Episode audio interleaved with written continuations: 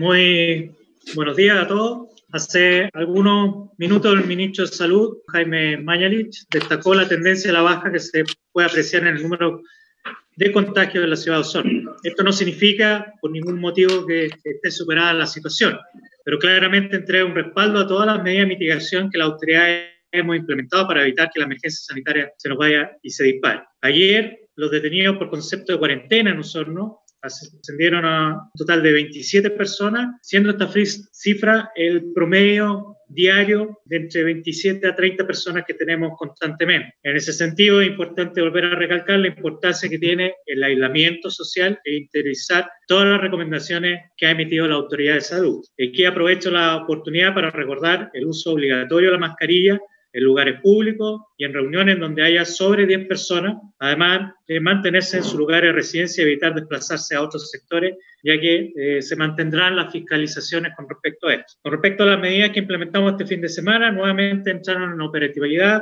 47 puntos de control, los cuales están instalados en las cuatro provincias. También se implementó la restricción de accesos a segunda vivienda y a no residentes que busquen llegar a balnearios, playas, sectores lacuche y costeros. Además, restringir la entrada y salida de vehículos particulares en la ciudad de Osorno, como lo hicimos el fin de Semana Santo, en el contexto del cordón sanitario cuarentena en la cual se encuentra dicha ciudad. Cuanto al total de detenidos durante la jornada de ayer por infringir el toque queda, se registraron 76 personas, un gran número. 6 en Purranque, 2 en Puyehue, 3 en Fresia, 8 en Frutillar, 9 en Puerto Vara, 25 en Puerto Montt, 2 en Calbuco, 2 en Maullín, 2 en Arancut, 4 en Castro, 1 en Chonchi, 1 en Dalcahue y 1 en Quillón. Eso es cuanto puedo informar. Muchas gracias.